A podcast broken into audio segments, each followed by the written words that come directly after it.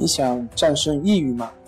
李洪福老师新书《战胜抑郁，教你走出抑郁的方法》，三大疗法，每天一小时，三十天摆脱抑郁，让你全面蜕变。快来读读吧！关系五分钟等于放松一整天。本节目由喜马拉雅独家播出。我是心理咨询师杨辉，我们的微信公众号。重塑心灵心理康复中心。今天要分享的作品是：沟通的本质是什么？我们从出生的那一刻起，语言的交流就开始徘徊在我们的周围。尽管那个时候我们还不会说话，但是父母或者是我们身边的亲人却一直试着用语言。去跟我们交流。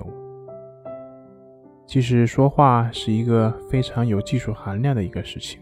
同样是一句话，在不同的地方，或者是不同的时间，或者是出自不同的人，那么它的效果可以是截然相反。那我们应该怎样去跟别人沟通，才能取得我们所想要的效果呢？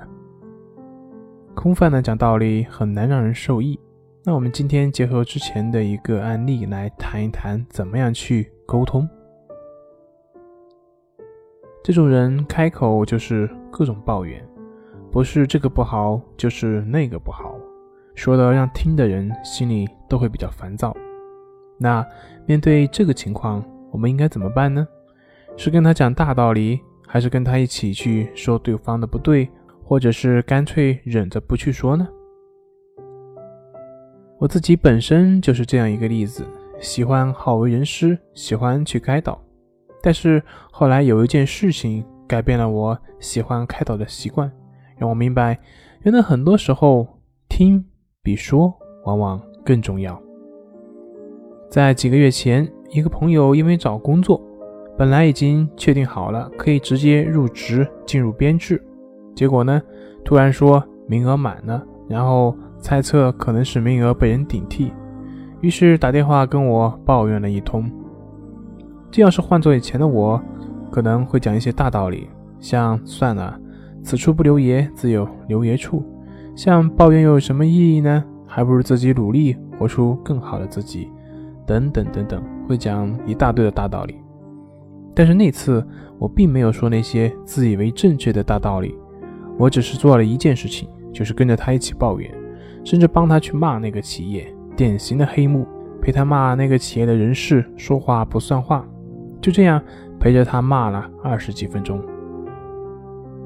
结果他突然说：“也许可能是他们的人事也没办法，可能是背后有更大的人定的，他们也决定不了。”等等等等，他开始为这个企业说好话了。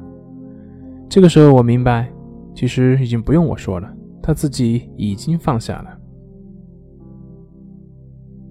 所以，通过这件事情，我了解到，原来最好的劝说就是不去劝说。我不去试图去劝说，只是去陪着他，把他的情绪发泄出来，自然也就好了。所以，真正的沟通是什么呢？并不是试图去改变什么，而是只是去理解。人之所以需要沟通，就是因为大家往往是不被现实或者他人所能理解。所以呢？当你理解他了，他自然就已经开始转变了。当然，理解的前提是不设目的，唯有这样，你跟谁都能谈得来。本节目由重塑心灵心理康复中心制作播出。好了，今天就跟您分享到这，那我们下期节目再见。